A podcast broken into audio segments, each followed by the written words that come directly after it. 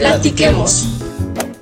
Bueno, hola, ¿cómo están? A mí me gustaría empezar este episodio enfocándonos un poquito en olvidar a otros candidatos. En este episodio lo que queremos, Marbeli, es conocerte a ti, quién eres, desde cómo te gusta que te digan, cuántos años tienes, qué estudiaste y pues así, presentarte. Muchísimas gracias por la oportunidad.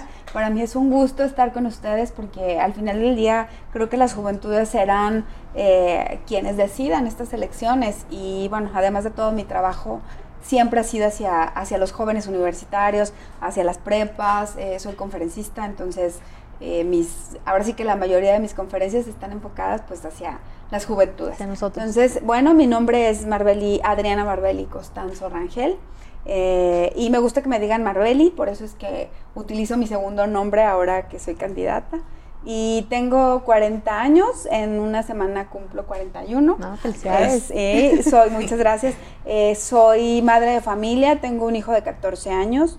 Eh, estudié ciencias de la comunicación y pues bueno, a lo largo de mi vida he desarrollado mi liderazgo desde, pues sobre todo en las cámaras empresariales, pero no solo desde ahí. Te lo decía fuera del aire, eh, he tenido la gran bendición y la gran fortuna desde otras áreas de mi vida apoyar eh, como activista a grupos muy vulnerables, es decir, a, mujeres que han sido violentadas, a mujeres que desgraciadamente han sido violadas, abusadas, golpeadas, eh, vayan por su condición de ser mujeres. Entonces, eso me hace ser orgullosamente feminista, un feminismo que es de a pie, que de alguna manera eh, pues converge con los hombres, con los hombres que están dispuestos a renovar sus masculinidades y a decir, ok, yo también eh, puedo respetar a las mujeres y no por el hecho que me digan que tengo que ser violento, eh, ejercer esa violencia, sino que por el contrario, ser, ser personas y dejar este pensamiento binario entre rosa y azul y que nos veamos como seres humanos y que seamos libres de amar como queramos, no poniendo etiquetas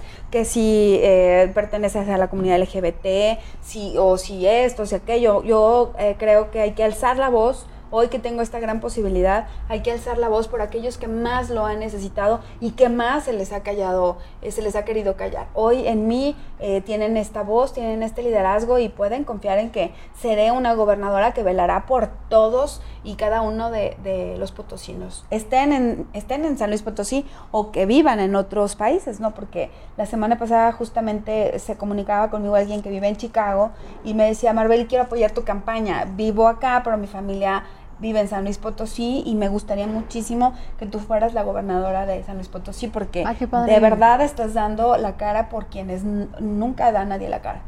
Super he escuchado mucho que tienes una trayectoria intachable. Así es. ¿Nos puedes platicar un poquito de tu trayectoria? Claro, eh, pues mi trayectoria intachable está basada igual que en la tuya, que en la tuya, que en los compañeros eh, que están detrás de cámara. Eh, la, la trayectoria intachable quiere decir que nunca he sido una persona corrupta, nunca he robado, nunca he mentido para, para obtener algo de alguien.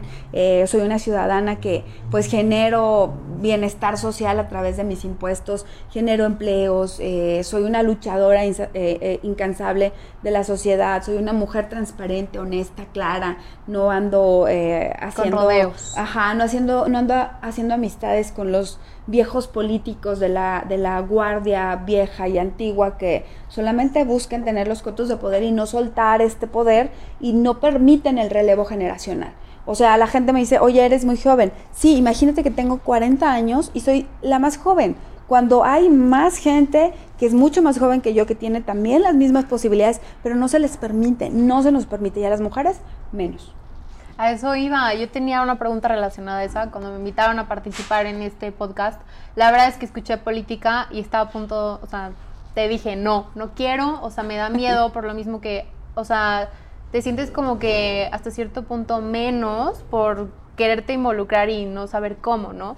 Entonces, ahora iba mi pregunta, o sea, ¿cómo estuvo que dijiste, yo quiero ahora involucrarme en la política, incursionar en este mundo que para muchas personas es desconocido y que por lo menos yo en mi experiencia personal apenas estoy conociendo? Sí, pues bueno, de entrada te felicito, qué bueno que te animaste a participar porque es la única manera en la que las mujeres vamos a ir eh, adquiriendo esos espacios que de manera histórica nos fueron negados. De manera histórica los únicos que tenían el derecho a participar eran los hombres. Quiero decirles por qué San Luis Potosí es un estado chingón y los potosinos y las potosinas somos chingonas. Y es porque, por ejemplo, San Luis Potosí fue el primer estado a nivel nacional en otorgarle el voto a las mujeres en 1930, cuando en el 50 es que en todo México se le otorga el voto a las mujeres, pero San Luis Potosí fue pionero. Entonces, aquí en San Luis Potosí vemos mujeres con muchas capacidades, habemos mujeres con mucho trabajo que ya hicimos y que todavía nos falta hacer, pero sobre todo que nos falta ese reconocimiento personal. Eh, ahí, ahí culturalmente se nos ha dicho que nosotros debemos de permanecer en casa, que nosotros debemos de ser madres. Yo te lo digo porque a mí me costó tiempo, eh, trabajo, mucha reflexión personal, mucho trabajo personal, a decir, ok, yo soy una mujer eh, que no nada más merezco ser madre de familia, también merezco ser líder en mi comunidad, también merezco salir por las, por las minorías, por las mujeres, por los jóvenes. Es decir, quitarnos ese dejo que, nos, que teníamos en mi, en mi generación, era lo que nos decían, tú estudias una carrera MMC, que significa estudio mientras me caso. Y no es cierto, eso es una, eso es una, una eh, totalmente erróneo. Creo que las chicas que hoy, piensan así, les ruego que vean a su alrededor y les ruego que, que, que, se replanteen esta posibilidad de ser lo que quieran. No, no estamos nada más únicamente para ser madres de familia o jefas de hogar. Podemos ser muchas más cosas y seguir siendo hermosas y seguir cuidándonos y seguir teniendo hijos. Yo no estoy en contra de eso. Te lo repito, soy una mujer ama de casa, madre de familia, eh, activista, una profesionista, eh, me, gusta mucho ir al gimnasio, me cuido, me gusta me gusta verme bien, me gusta verme bonita. Si no está casado y quererte arreglar con Creo que las mujeres debemos de, tomar ese riesgo, asumirlo y luchar por él hasta el final. Y, hay un, eh, yo te lo comento y se lo comento a todas las chicas que nos ven, hay un síndrome que yo desconocía completamente que existía y es el síndrome de la impostora. Ese síndrome únicamente lo tenemos las mujeres.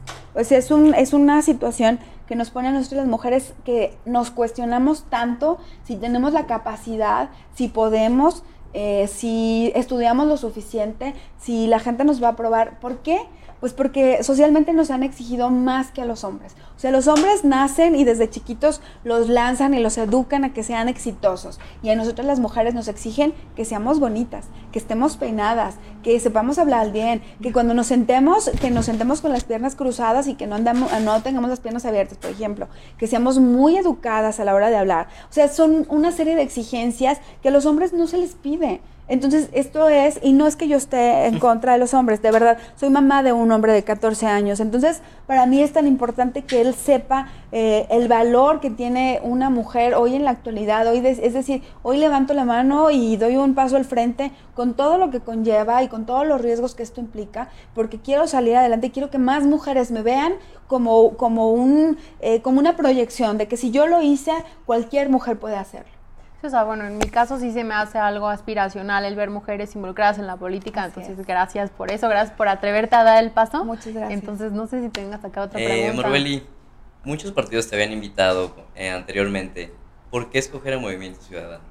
Bueno, de entrada yo no tenía planeado eh, participar. La verdad yo estaba muy contenta desde la sociedad civil haciendo política empresarial, política social, porque se puede hacer política desde donde está uno, ¿no? Entonces yo estaba muy feliz haciéndolo y de pronto tengo esta invitación, empiezo a ver qué es movimiento ciudadano a nivel nacional, eh, veo los liderazgos que hay, reconozco estos liderazgos, veo a Marta Tagle, Patricia Mercado, veo a Samuel veo a Luis Donaldo, veo muchas personas que están haciendo muchas cosas en otros estados. Y sí, ¿por qué no? Si este gran partido de ciudadanos está viniendo a buscarme a mí aquí a San Luis Potosí, porque cree que estoy a ese mismo nivel, pues si ellos creen en mí, yo debo de creer en mí. Entonces fue un, fue un análisis profundo con mi familia, con mi hijo, eh, y decir, bueno, va, pues es el momento. Y, y, aquí es donde recurro a esta frase que la he repetido y la repetiré todas las veces que sea necesaria, y es una frase de Ma Watson que dice, si no soy yo, ¿quién? Y si no es ahora, ¿cuándo? Entonces es el momento de las mujeres, hay que hacerlo. Claro. Eh, vas, Luis. Marbeli, eh, bueno, he escuchado que ustedes como partido tiene una ideología llamada la tercera vía. Así es. ¿Nos podrías platicar un poco de eso? Claro, eh, la tercera vía obedece, te lo voy a resumir en dos partes. La tercera vía obedece a un, eh, digamos, a, eh, a, pues a una teoría eh, económica que es la socialdemócrata, donde podemos converger, y no solamente una teoría económica, es una teoría social, donde podemos converger con las diferencias que tenemos hombres y mujeres, eh, con una economía libre, circular, una economía con esta libertad eh, eh, que, debe de implicar estar relacionados con otros países, ¿no? va, es una teoría que, que requiere como un análisis un poquito más profundo. A eso va a, eso se refiere, a tener una aspiración mucho más allá de lo que hoy tenemos como país. Eh, que apuesta por eh, energías renovables, que apuesta por las personas, por sus derechos. Y bueno, la otra explicación es precisamente porque a nivel nacional, pues nada más hay dos partidos, ¿no? O dos opciones de, de por quién votar. Y Movimiento Ciudadano es esa tercera opción. Por eso es que convergen estos, este concepto, eh, dos definiciones en una, que yo te puedo decir, aquí en San Luis Potosí, pues eh, pareciera que son tres y luego Movimiento Ciudadano, pero no. Al final del día, el domingo, nos, eh, ahora sí que nos dimos cuenta que tanto el candidato del Verde como la candidata de Morena, pues corresponden los tres, los dos, perdón, a la 4T y son, son los candidatos de López Obrador, ambos que la doctora no se siente muy, muy feliz en su papel porque tal vez al, ser, al haber sido priista durante muchos años y haber sido eh, servidora pública del actual gobierno, que es priista, que es carrerista, pues bueno, no se siente tan cómoda, pero al final del día, pues es de la, de la, viene siendo parte de, de esto. Entonces, al final, les repito, yo he permanecido en un cuarto lugar. La gente dice, ay, un cuarto lugar, mira, quien entienda de política y quien sabe estas posiciones en las que estamos es bastante digno con poco recurso, eh, con sin pre-campaña, porque yo no tuve pre-campaña, y pues con un partido no pequeño, pero sí con muy poca estructura. El, partido ya lleva 12 años en San Luis Potosí, pero no ha habido una estructura. Tanto. Exactamente, hoy en día le estoy dando ese movimiento a Movimiento Ciudadano, le estoy dando esa cara, esa cara ciudadana, esa cara que requiere ya tener el partido, porque a nivel nacional ha tenido una fuerza impresionante y nosotros, Movimiento Ciudadano, se convertirá en la fuerza más importante después de estas elecciones. Marbeli, ¿quieres un cambio generacional? ¿Por qué? Porque ya nos toca a los jóvenes, porque ya les toca a ustedes. O sea, yo me considero una mujer joven, pero creo que hay mujeres más jóvenes que tienen todas las capacidades y que pueden hacerlo y que estaré yo impulsándolas. Yo a través de mis conferencias he tenido esta oportunidad de conocer estos liderazgos, de conocer a mujeres talentosísimas que hoy quiero, hoy que me, ellas me ven acá y que me escriben y me mandan mensajes y me dicen, Marbeli, felicidades, yo les digo, hoy estoy yo aquí, pero después te quiero ver a ti en este lado. Y hablando de este cambio generacional, también tú quieres un gabinete ciudadano. Así es. ¿Cómo es esto? Eh, buscar a los perfiles de la academia, a los perfiles de la sociedad civil que evidentemente sean expertos en sus temas, pero sobre todo que tengan una trayectoria intachable. Necesitamos gente de la, de la sociedad civil que sea intachable, que no tenga ningún acto de, de corrupción, eh, ningún señalamiento de abuso o de acoso hacia alguna mujer. Eso es importantísimo. Tenemos que erradicarlo y tenemos que erradicarlo ya con acciones firmes. No, y hay gente, pero por lo mismo les da miedo como incursionar en este tema político. Ajá. Y eso no está padre. Sí, como en tu caso, ¿no? Que dices, no, qué hueva la política, o no, no puedo, o no, no quiero. O lo hago desde el sector privado, desde otro lado. Sí, y necesitamos como sociedad civil involucrarnos de manera firme, decidida y valiente, porque si no, los políticos se adueñan de nuestro país. Ve hoy un gran proyecto, por ejemplo, un gran proyecto como lo era el Aeropuerto Internacional de la Ciudad de México, un gran, gran proyecto, que sí es cierto, nos estaba costando, exactamente, nos estaba costando mucho dinero, estoy de acuerdo, pero como presidente llegas, reestructuras esas esos presupuestos, esas licitaciones o el recurso simplemente y dices, bueno, no te pago tanto, te pago tanto y negocias, pero no ese manotazo en la mesa en el que le diste, perdón por la expresión, pero le diste en la madre a tu país por un berrinche. Bueno, yo que por lo menos estoy en negocios internacionales, pues sí te da un poquito más la noción de cuánto comercio dejaste ahí tirado, ¿no? Y aparte yo también te quería preguntar, bueno, desconozco un poquito tan de tus propuestas en general, pero ¿cuál es tu favorita? ¿Cuál es de la que te sientes más orgullosa que sea tu propuesta? Híjole, pues son varias las propuestas. Creo que apostarle a los derechos de las personas es de las más importantes, ¿no? Y hablo de los derechos, de los derechos humanos, Claro. ¿no? Que las, las personas no, no sean criminalizadas, por ejemplo, por usar marihuana. Eh, hablamos de la despenalización del uso de la marihuana como una forma de generar justicia social, porque hoy vemos que criminalizan personas precisamente solamente por, por utilizar la marihuana y no solamente de manera recreativa. Hay, hay gente que está en la cárcel hoy porque les encontraron algunos gramos de marihuana, pero resulta que esa persona le llevaba eh, la marihuana a su hijo porque tiene una enfermedad que lo único, el único tratamiento que le Para es calmarlo. exactamente la Es marihuana. calmante. Entonces, imagínate, necesitamos aprender mucho sobre esta planta, necesitamos legislar mucho sobre esta planta, pero sobre todo como sociedad dejar de estigmatizar a quien la usa. Informarnos también. Informarnos. Y falta creo que esa es la parte, pasar de esta crítica que, que viene de la ignorancia, que viene de la sí, que falta si está bien de- o mal, mejor, bueno, ¿y cuáles son los argumentos? ¿Cuáles son los argumentos? Investigar, proponer, discutir, debatir, pero Abrir vemos esos espacios. Ajá, exactamente, pero la gente es una- está muy dada simplemente a satanizar Prejuicios. y, y a- sí, Prejuicios. exactamente, y a callar sobre los temas. Los temas de las preferencias sexuales de las personas son temas que la gente no quiere hablar o el resto de los políticos no habla, precisamente por mantener esta postura eh, de doble moral y de hipocresía, porque si no sale el vocero del arzobispado a decir que no voten por quienes están a favor de las comunidades eh, LGBT o que estamos eh, a favor de las mujeres. O sea, ve nada más la gravedad en la que eh, un, el vocero del arzobispado sale a decir que no votes por un proyecto que está a favor de las mujeres. Es decir, el, el arzobispado está en contra de las mujeres. Esa es la lectura. Como ustedes como, como jóvenes estudiantes, de verdad, sin prejuicios, la mujer tiene que tener el derecho a decidir sobre su cuerpo. La mujer debe ser quien decida si quiere o no ser madre, no el Estado, no tu pareja, mucho menos la iglesia, por Dios. Creo que es algo importantísimo que debemos tomar en cuenta. Sí, claro, tiene que estar ahí Sí. apuntado en la agenda de Sí, todos. Y, y entonces si tú votas, y lo digo claramente, si tú votas por un candidato que es, por ejemplo, el candidato de la coalición, que es abiertamente eh, católico y que está abiertamente ligado a la iglesia, eh, y que tiene todas estas aristas, evidentemente estás por- votando por alguien que está en contra de las mujeres y que te va a violentar, así como violentó a una, a una reportera en un programa y que se burló de ella y que además no le pidió disculpas y la revictimizó. Entonces hay que, hay que informarnos, como jóvenes tenemos la obligación, como, como habitantes de este estado, tenemos la obligación de informarnos y no de dejarnos llevar por toda esta eh, cúmulo de, de- de situaciones que nos presentan y que nos dicen, ay no, pues es que Marbeli es abortera. No, señores, yo no soy abortera, yo soy una mujer que cree en las mujeres y cree que las mujeres podemos tener el derecho a decidir simplemente por nuestro cuerpo.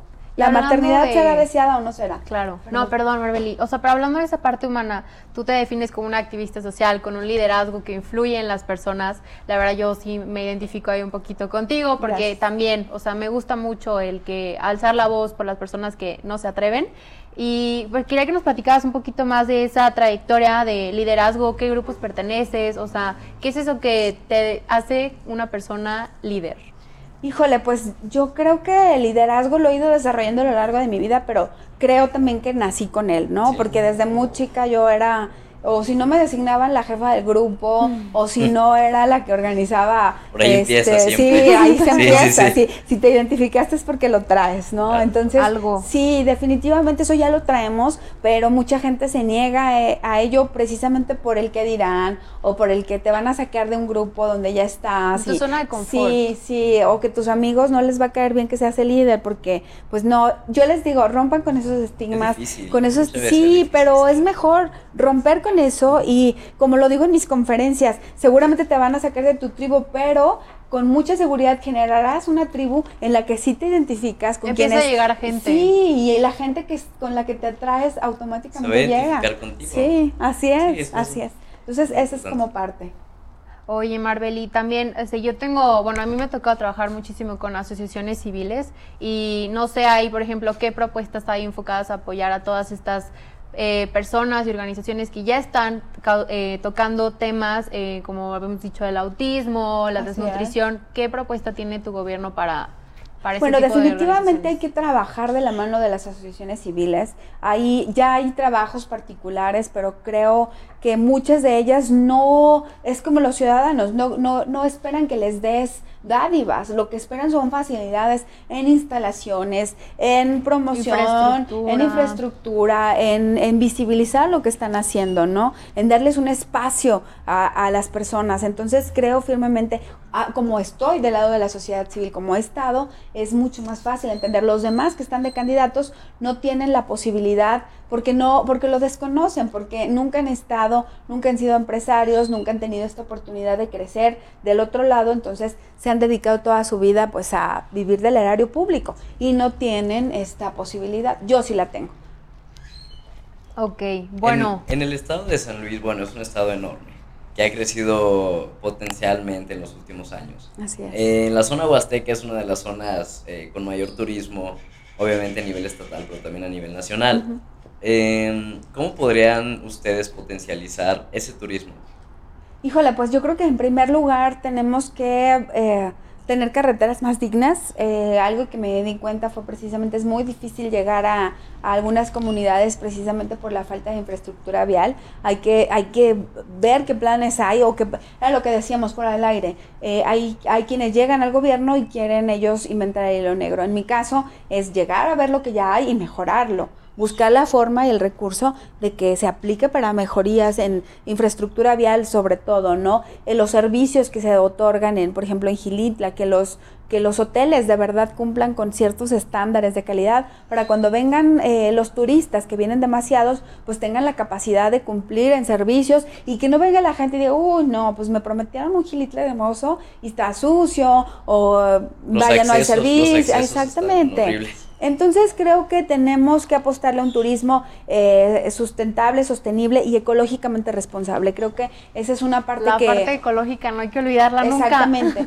En, en, ese sentido creo que hay mucho trabajo por hacer. En mis propuestas ahí están, es muy claro este, eh, pues esta intención de verdad de generar eh, políticas públicas que nos permitan a todos tener un, un mejor lugar donde vivir y cuidar obviamente nuestros pueblos, nuestros pueblos originarios que han estado tan olvidados durante mucho tiempo y, lastimados, ¿no?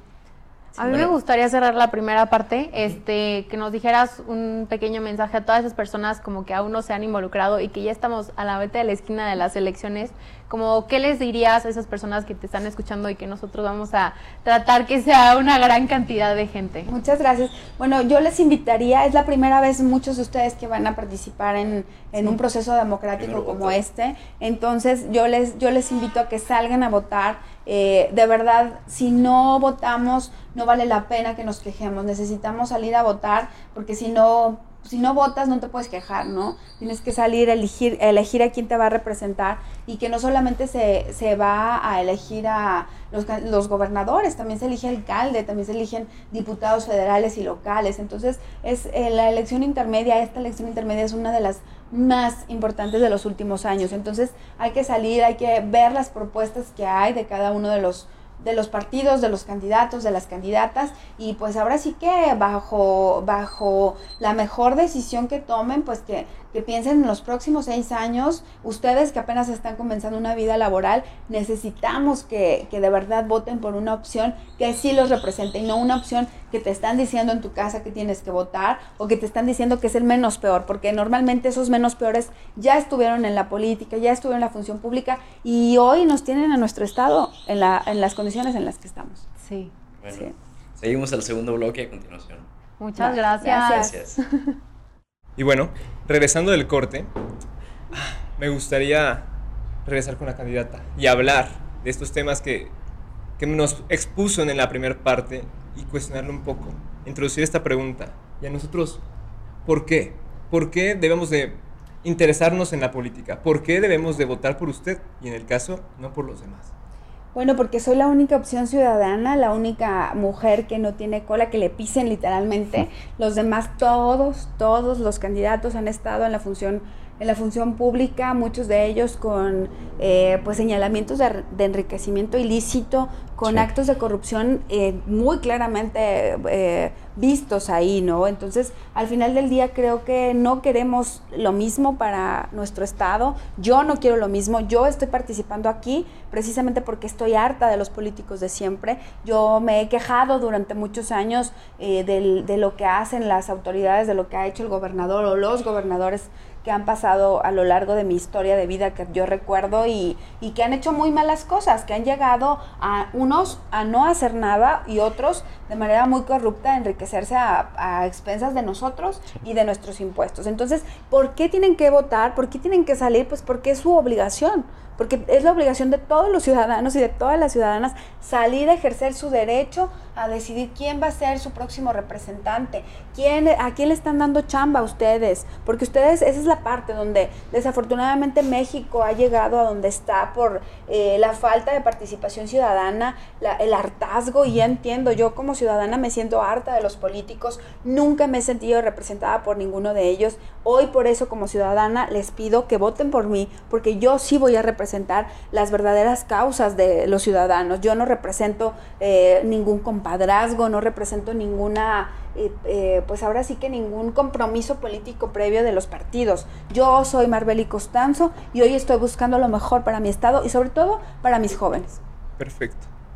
¿Cuál cree que sea hoy en día el rol del joven en la sociedad? Pues es el rol más importante. Creo que eh, cuando uno es joven y cuando uno tiene esta posibilidad de apenas comenzar una vida laboral, de apenas comenzar un proyecto de emprendimiento, pues es donde más necesitas tanto apoyo, entendimiento, eh, difusión de tu trabajo, quien crea en tu trabajo, vaya, pues quien, te, quien, quien sea un gobernante que se ponga de verdad en, en los zapatos de los jóvenes de las mujeres que estamos emprendiendo y creo que ninguna de las opciones, excepto yo, eh, he tenido claro esta parte, ¿no? Eh, ellos no traen agenda de juventudes, simplemente lo utilizan como un lema, lo meten como un requisito, pero en realidad ninguno de ellos ha tenido, te lo digo porque yo los conozco, porque son personas que en mi momento que yo no he estado aquí al frente, he sido líder empresarial y me ha tocado escucharlos hablar y ninguno de ellos tiene una propuesta en firme para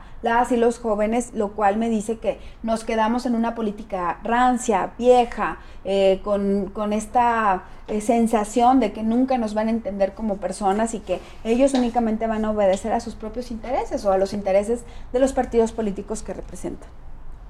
Vaya. Hay muchos retos en el estado de San Luis. ¿Cuál crees que es el mayor de ellos? Híjole, el mayor de ellos es ahorita superar el tema evidentemente el, tema de seguridad es un tema que nos atañe mucho, pero el tema de superar la brecha de acceso a la educación es algo que nos requiere mucho y lo platicábamos fuera de fuera del aire. Eh, hoy nosotros nosotros somos personas privilegiadas, que tenemos acceso a una educación eh, pues muy buena. Algunos de ustedes están en escuelas particulares, en universidades particulares. Yo estuve también en una universidad particular y qué padre sería que todas nuestras potosinas y nuestros potosinos tuvieran acceso a esto. Desafortunadamente no es así. La realidad que se vive en las comunidades es muy distinta a lo que nosotros vemos. Hay escuelas primarias, por ejemplo, que no tienen baños, que utilizan letrinas Imagínate en, qué situaciones encuentran nuestros niños en las comunidades, qué situaciones están las niñas, adolescentes, con el peligro que es que cualquier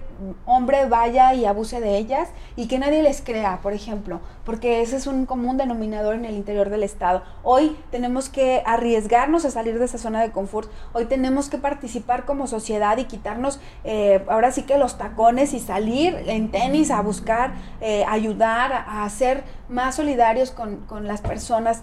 Hoy, desgraciadamente, vemos una sociedad eh, quebrantada, eh, el tejido social es, está todo, descompuesto y no necesariamente por las personas que buscamos las libertades, sino precisamente por esas personas que, se, que están decididos a limitar las libertades de los demás y esto mismo les limita a ayudar y simplemente bajo la premisa de si no eres igual que yo y si no opinas igual que yo, te quito todo el apoyo. Entonces, ¿qué sucede? Tenemos un, un Estado que reprime, que, que limita, que... Eh, que te afecta como persona, como ciudadano, de verdad, los invito a que, a que, a porque, que voten por quien quieran. No, no necesariamente les pido el voto por mí, pero tienen que salir a participar. Hoy ustedes representan el padrón más importante eh, en muchos años. Son muchos jóvenes los que van a salir a votar por primera vez y este ejercicio les va a permitir que en seis años sepan qué le van a exigir a su diputado local, a su diputado federal, a su alcalde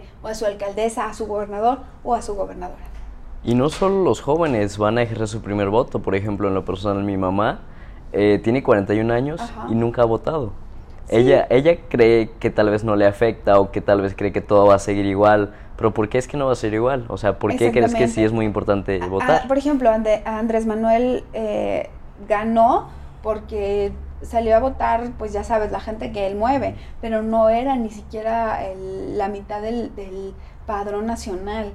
Si nosotros de verdad ejerciéramos nuestro voto como debe de ser, con, con, la seriedad que esto implica y que de verdad veamos que un voto hace la diferencia, eh, nuestro país estaría en otras circunstancias. Votar por una persona que tenga visión empresarial, que tenga sentido humano, que no tenga ningún señalamiento de corrupción, de abuso, eh, de discriminación o este tipo de cosas es importantísimo, porque solamente así vamos a elevar la calidad de los, de los próximos gobernantes que tengamos. Y si seguimos sumidos en lo mismo, vamos a volver a tener un presidente de la República como el que hoy tenemos. Yo no quiero eso. Yo no quiero otro, otro gobernador como los que hemos tenido hasta hoy. Yo no quiero otro alcalde municipal que le valga madre la ciudad y que nos tenga como nos da tiene. Yo quiero un cambio y por eso es que hoy estoy buscando ese cambio, trabajando, quitándome los tacones y saliendo a caminar las calles, a buscar el voto de la gente, que me conozcan y que no sea nada más eh, Marbeli la de los chocolates o Marbeli la de las conferencias, no, Marbeli la mujer que está preparada y que puede ser la única opción ciudadana que los represente y las represente. El día de ayer fue el debate. Muchos dicen que usted lo ganó. ¿Usted cree que es así? Yo no diría que lo gané, yo diría definitivamente que salí muy, muy fortalecida, definitivamente porque decirte ganar es como, eh, pues es muy ambiguo. ¿Cree que un debate se gana? Eh, yo creo que un debate es un ejercicio en el que podemos hablar de ideas, podemos discutir esas ideas y más bien te nutres. Y yo les, les repito, yo salí fortalecida y además de todo con nuevas ideas, con, con este reforzar esta posición de mujer, decir, güey, claro que puedes, claro que sabes y sabes más de los que, de todos los que están ahí, ¿no? O sea, como, como reafirmar lo que uno ya sabe, eh, reafirmar que la ciudadanía a través de, su apoyo y a través de, su expresión hacia mí, pues estamos bien como sociedad. Los que están mal son ellos como, como viejos eh, eh, actores de la política, viejos en todos los sentidos, ideas viejas, formas viejas de hacer política, eh, vaya, no hay, no hay novedad, no hay nada, nada que nos puedan ellos sorprender, simplemente nos sorprende pero de manera triste, de manera horrible y, y hoy se ha perdido esta, capacidad realmente de, hablar de ideas, de hablar de propuestas, de hablar de cambios. Simplemente queremos eh, ese lema tan absurdo de decir, sí a la segura, o vamos a la, a la segura de qué, a la segura de que te van a robar, a la segura de que en las calles te van a seguir asaltando, que van a seguir entrando a tu casa, que a las mujeres nos van a seguir matando. Aguas, aguas, porque dice, con un candidato, conmigo a la segura, ¿a la segura de qué? Que se van a seguir eh, enriqueciendo de manera ilícita. ¿Esta es a la segura? No, perdón, yo no quiero eso. Vaya. Bueno, si dicen, hay una frase que dicen que la oposición no existe, son los papás. no sé, yo solamente creo que así es. Ah, la historia política es muy larga, la historia política es muy larga. lo personal, ahora tengo que ponerme en un lado objetivo, vaya, no inclinarme. siendo honesto, la postura que me compartes se me hace honesta. Será cuestión de los que nos escuchan o de los que nos ven juzgarlos. Que decida. Y si quieres, para ir terminando con, el, con la pequeña plática, me gustaría que me dijeras cuál es lo que, vaya, tu propuesta de valor. ¿Qué es lo que te va a hacer cambiar la, el pensamiento de los demás, el voto de los demás, que se inclina a tu favor? Bueno, pues definitivamente mi personal. Yo creo que la, lo que tengo de más valor dentro de mis propuestas es que soy una mujer de una trayectoria como lo decíamos hace rato, intachable, una mujer que de lo único que se le puede señalar es de que es muy trabajadora, que siempre ha estado a favor de los potosinos. Si alguien se siente orgullosa de ser de San Luis Potosí soy yo, siempre lo he dicho, soy una mujer que ha tenido esta fortuna de haber nacido dentro de una familia eh, que le ha dado eh, valor cultural, le ha dado identidad eh, gastronómica al Estado, a, pues al país, casi me, me atrevo así. Entonces me siento muy, muy, muy orgullosa de ser potosina. Y eso es algo que no se compra, es algo que se transmite. Yo a través de, muchas plataformas que he utilizado a lo largo de mi vida, lo transmito y se lo transmito a, muchas personas. Entonces esa es la propuesta de valor que tengo, que soy una mujer que soy muy trabajadora, que soy muy honesta, que le entro a todos los temas, que no me da miedo entrarle a todos los temas y que al final del día lo único que sé hacer es trabajar trabajar y trabajar por más personas, ¿no? Porque bien podría quedarme en una zona de confort donde no tendría que estar expuesta a ataques, a señalamientos, a todo este tipo de cosas, pero hoy quiero algo mejor para mi hijo, hoy quiero algo mejor para mí, todavía digo, soy casi de la edad de las mamás de ustedes y al final del día creo que necesitamos recomponer la sociedad con estos, quitándonos estos dejos de discursos de, de, lo bueno y lo malo o es que ella representa esto y entonces mejor vámonos por algo que ya conocemos. No, creo que hoy hemos evolucionado, el COVID nos ha hecho evolucionar eh, como comerciantes, por ejemplo, como estudiantes, como madres de familia que trabajamos.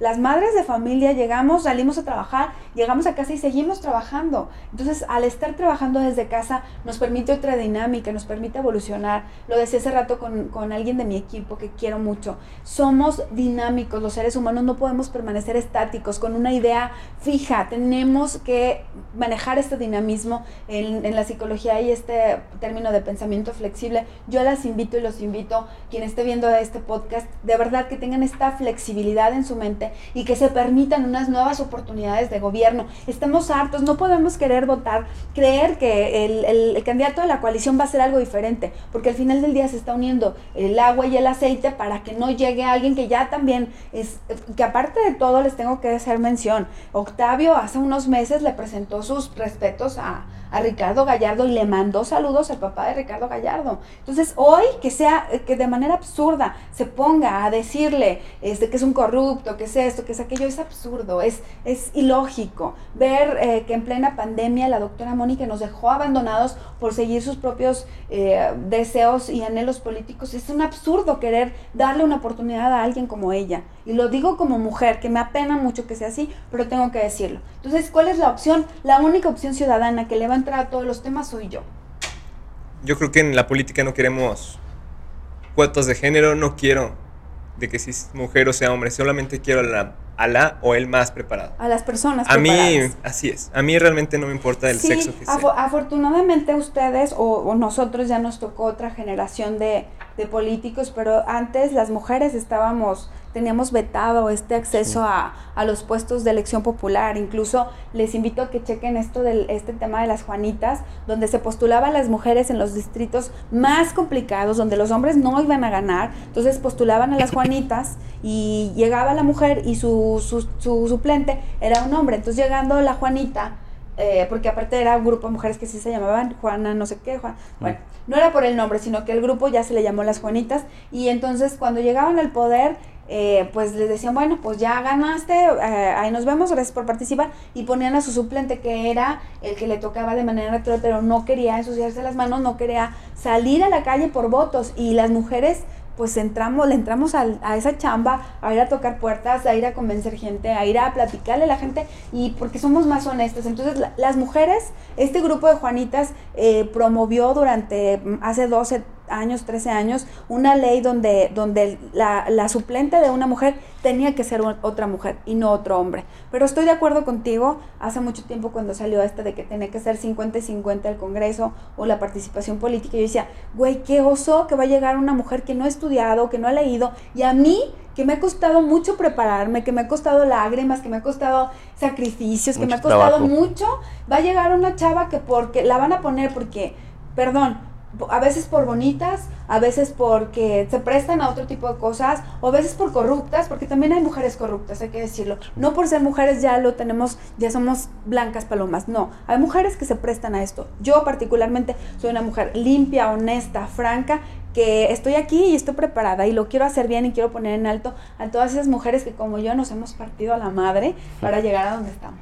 Perfecto. Pues bueno, terminando ya la entrevista, les quiero dar este mensaje final cuestionen todo esto y en caso de que usted, Marbeli, llegue a la gubernatura, nos tendrá aquí cuestionando también Por supuesto, y serán bienvenidos en Palacio de Gobierno, en mi oficina y aquí estaré yo trabajando para ustedes y seguramente de la mano con ustedes. Ese es mi objetivo.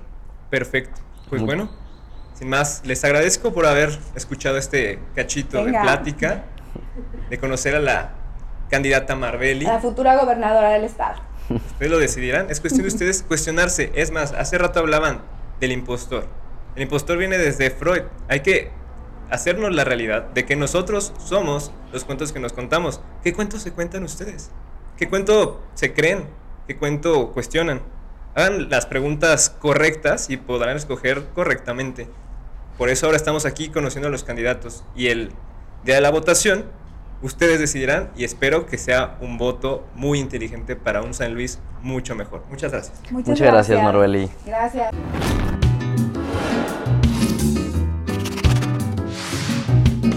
Platiquemos.